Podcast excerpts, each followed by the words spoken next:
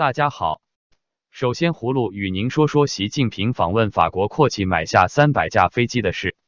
尽管法国总统马克龙拒绝接受中国新思路的倡议，他还是在三月二十五日接待了前来国事访问的中国国家主席习近平，并且签署了多项协议。马克龙表示，法中两国一共签署了十五项协议，价值数十亿欧元，其中不但有大笔的空客订单。还有能源、交通和食品业合作。他表示，空客公司已签署协议，向中国航空用品控股公司出售三百架飞机，其中包括两百九十辆 A three hundred and twenty 飞机和十架 A three hundred and fifty 飞机。法国官员表示，虽然通常卖家会提供折扣，但若以市值估算，这笔订单大约相当三百亿欧元。这笔订单比预期的大。上一次相同规格的订单是二零一七年特朗普前往北京访问时买了三百架波音飞机。去年中国在全球贸易紧张当中没有下定特别多飞机。不久前，空客的对手波音飞机发生空难，中国领先全球，首先停飞肇事机种，这可能也是促成中国向空巴购买飞机的原因之一。葫芦认为，习近平购买法国空客飞机应考虑中国已在建设大型客机，且应保持贸易均衡，多推销中国的产品。接着，葫芦与您说说中国前网络沙皇获刑十四年的事。曾经主管中国互联网事务的前中央网信办主任、中宣部副部长卢伟，三月二十五日星期一以受贿罪被判处十四年有期徒刑。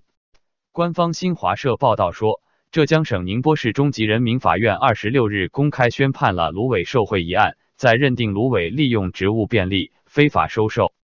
索取财物的同时，指出卢伟到案后如实供述自己罪行，主动交代，所以对他从轻处罚。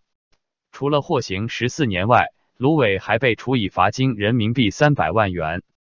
卢伟当庭表示服从判决，不上诉。在中国的网络发展中，卢伟曾经全集一时。他二零一三到二零一六年担任国家网信办主任，专责中国互联网的政治审查和防火墙建设，被称是中国互联网的守门人，有权决定亿万网民看什么，不看什么。但在中国高层复杂的权力斗争中，卢伟二零一七年十一月在中共十九大后，成为首位被双开的大老虎。卢伟的落马曾在中国网络长城内外引来一些叫好声，但后来发现，当局对网络及社交媒体上的审查控制程度，甚至令卢伟都已望尘莫及。葫芦看见卢伟受审的图片，感觉像是出席剪彩仪式，可见其内心并不服气。最后，与您聊聊美众议院未能推翻总统宣布的紧急状态的情况。美国众议院未能推翻特朗普总统。为在南部边境建墙而宣布的全国紧急状态，民主党控制的众议院以二百四十八减一百八十一票否决了特朗普此前的否决，但是他的票数不到所需的三分之二多数票，缺少三十八票。特朗普在二月份宣布紧急状态，援引他所说的边境安全和人道主义危机，允许他从其他政府项目中重新分配三十六亿美元。以支付美墨边境的墙体建设费用。这次投票允许特朗普继续审查联邦经费，以寻找他想用于边界墙建设的资金。